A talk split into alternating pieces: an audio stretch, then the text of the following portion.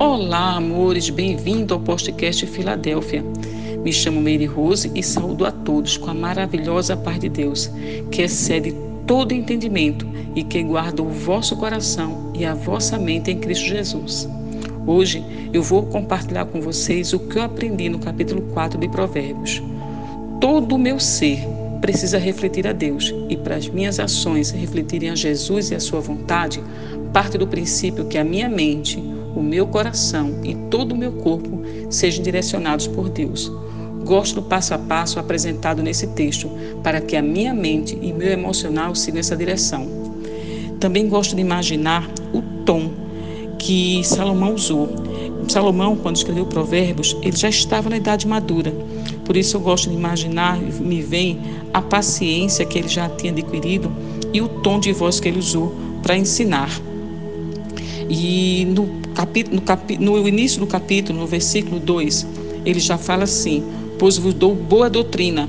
Por que vamos falar em partes? Porque nós vamos dividir, tá certo? Do versículo 1 ao 13, ele ressalta a importância de adquirir conhecimento e de valorizar a sabedoria.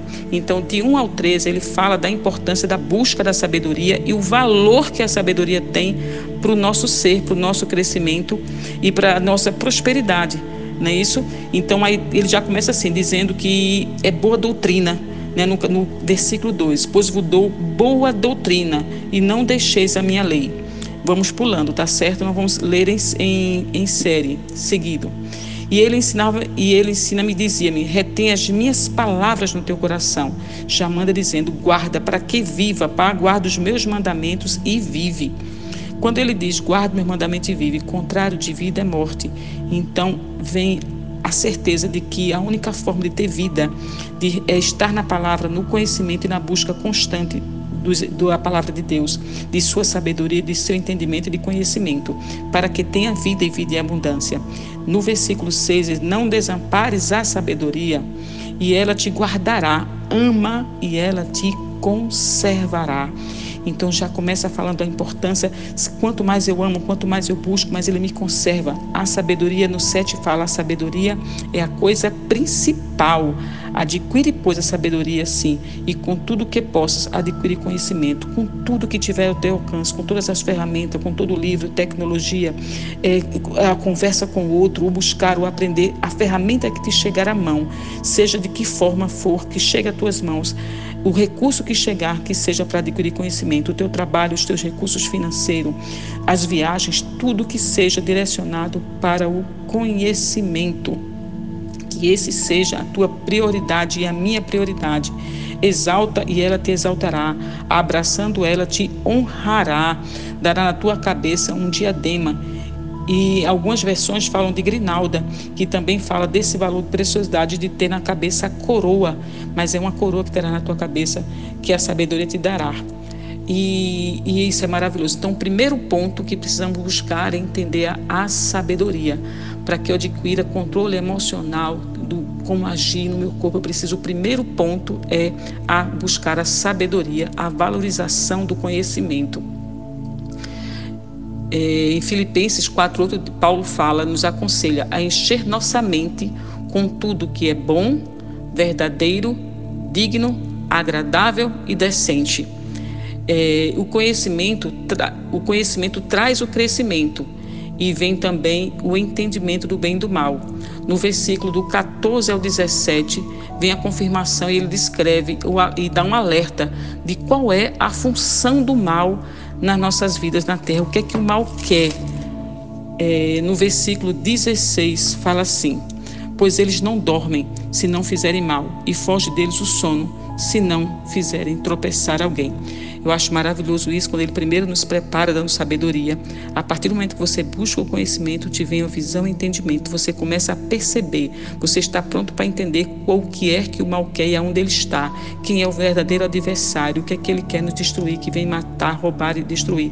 Então ele começa a descrever o que, que ele vai fazer, ele quer que você tropece e não sossegue enquanto não tropeçar alguém. E aí você fica em alerta. Mas para isso precisa primeiro conhecimento e do conhecimento ele vem e te diz como é, você começa a perceber a função do mal e depois começa a descrever detalhe por detalhe. E eu acho isso maravilhoso. É, no versículo do 18 ao 19, 18 e 19, parte do momento que conhecemos o bem e o mal, vem a escolha. Primeiro ele descreve o que é que o mal quer, depois ele começa a descrever, não é? A descrever. Aí no 17, que diz que ele quer, é, bebe, é, causa o pão da impiedade do vinho de violência. Mas a vereza dos justos, olha o 18, que coisa linda, mas a vereza dos justos é como a luz da aurora, que vai brilhando mais e mais até o dia perfeito. E o caminho dos ímpios é como a escuridão. A partir do momento que você tem sabedoria e entendimento e você agora já conhece o mal, mas vem aí também uma responsabilidade. Agora é sua tarefa a escolha, é minha tarefa decidir como eu quero viver a vida do justo com a luz da aurora brilhando de, de, cada vez mais até o dia perfeito, o dia que estarei ao Pai, o dia que estaremos diante de, estaremos no reino, ou a escuridão, essa escolha é, é, nos, é, nos é dada. Eu é que vou escolher agora qual atitude, já tenho entendimento, não será dado um só como inocente. E como agora o que eu vou escolher, se vou prevalecer em luz ou escolher a escuridão. Diz no 20, filho meu, atenta para as minhas palavras e as minhas razões, inclina o teu ouvido. Eu acho maravilhoso, a partir de agora começa uma nova fase. Ou seja, já adquirimos sabedoria e entendimento, já reconhecemos o mal e já fizemos a escolha. A partir daí, dessa escolha do 20, versículo 20 ao 27, ele descreve, descreve o controle do corpo, a importância de cada ação direcionada pela sabedoria de Deus. E começa a falar no 21: guarda a tua sabedoria como um tesouro precioso no teu coração, mantenha ela à tua vista. Só guardamos algo no mais íntimo do nosso coração quando tem uma importância muito grande. Por isso, Deus nos fala para guardarmos os ensinamentos da tua palavra no mais íntimo do nosso coração, porque é o nosso bem mais precioso e é por isso que ele pede guarda no nosso coração. Então, primeiro ele blinda a nossa mente, guarda o que é precioso no teu coração, fazemos a nossa escolha, escolhemos o bem, escolhemos ser luz e a partir daí guarda no teu coração isso e busca cada vez mais. E aí, depois do versículo 23, a partir de, depois ele começa a descrever no 23 como deve ser a cada ponta do teu corpo. No 21, não deixa apartar dos teus olhos, guarda no meio do teu coração. Sabe, você está vendo, você já sabe, já conhece, fez a tua escolha. Guarda no teu coração os bens e guarda os teus olhos, guarda lá no profundo. O 22, porque são vida para os que acham para os, para os que acham e saúde para o seu corpo. E sobretudo o que se deve guardar, guarda o teu coração, porque dele procede a saída e a vida. Então, blinda o teu coração, encher das bênçãos de Deus, que o Senhor vai trazendo à memória, a nossa memória, aquilo que nos faz feliz, aquilo que nos traz paz, aquilo que nos traz crescimento, aquilo que nos faz buscar cada vez mais da Sua palavra e que nos faz mudar e buscar os frutos do Espírito. E aí ele vai descrevendo cada um no 24. Desvia de ti tortuosamente da boca e alonga de ti a perversidade dos lábios. Que a nossa boca seja direcionada para as bênçãos de Deus. Preciso vigiar a minha boca, fugir das conversas maldosas e vãs. Que meus lábios sejam instrumento de bênção, de profecias de bênção, de, de apregoar a palavra de Deus, que seja sempre, sabe, cheia, cheia de suas bênçãos e que venha dos meus lábios a unção vinda do Pai, que cada palavra seja para abençoar, não para criticar, não para destruir, não para derrotar, não para maltratar, mas para abençoar e trazer ensinamento e crescimento ao outro, que seja sempre controle, controlado, que seja sempre instrumento nas mãos de Deus. O versículo 25 os teus olhos olhem direitos e as tuas pálpebras olhem diretamente diante de ti. Que o Senhor venha nos dando visão, que a gente alcance os olhos muito, que veja muito mais, que a nossa visão seja visão de águia, que vá além do horizonte, que possa ver as bênçãos de Deus, que possa ter visão e revelação que venha do alto.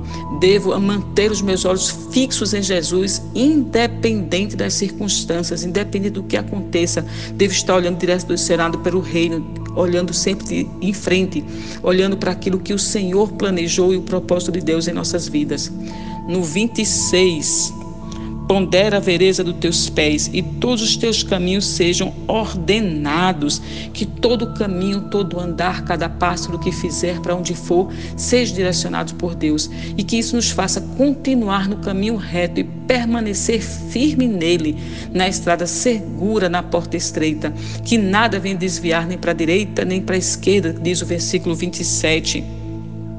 Não inclines nem para a direita nem para a esquerda. Retira o teu pé do mal. Que tudo que a gente fizer, pensar, nada venha nos desviar nem nos balançar. Que possamos ter força para bater todas as lentilhas e que nada venha nos desviar do caminho do Papai, da vontade que o Senhor quer, do que Ele planejou para as nossas vidas. Porque tudo que Ele faz é muito bom. É, 1 Coríntios 2,16 diz: Nós, porém, temos a mente de Cristo, já foi determinado pelo, pelo sangue de Jesus e já nos lavou, nos remiu, nos encheu, vem blindando a nossa mente, porém temos a mente de Cristo e assim todo o nosso espírito responderá em saúde, manifestando vida em abundância. E esse aqui, fica aqui, esse é o decreto, né, que fica vida e vida e abundância. É isso que o Senhor programou em nossas vidas, é isso que Ele projeta. Que possamos ser vasos na mão dEle, que nossa mente esteja blindada, nosso coração cheio da Sua graça, do Seu amor, e que os nossos lábios, a nossa vida, a nossa ação, a nossa atitude venha transbordar desse amor de Cristo e possamos testemunhar dele dia e noite, onde quer que andemos.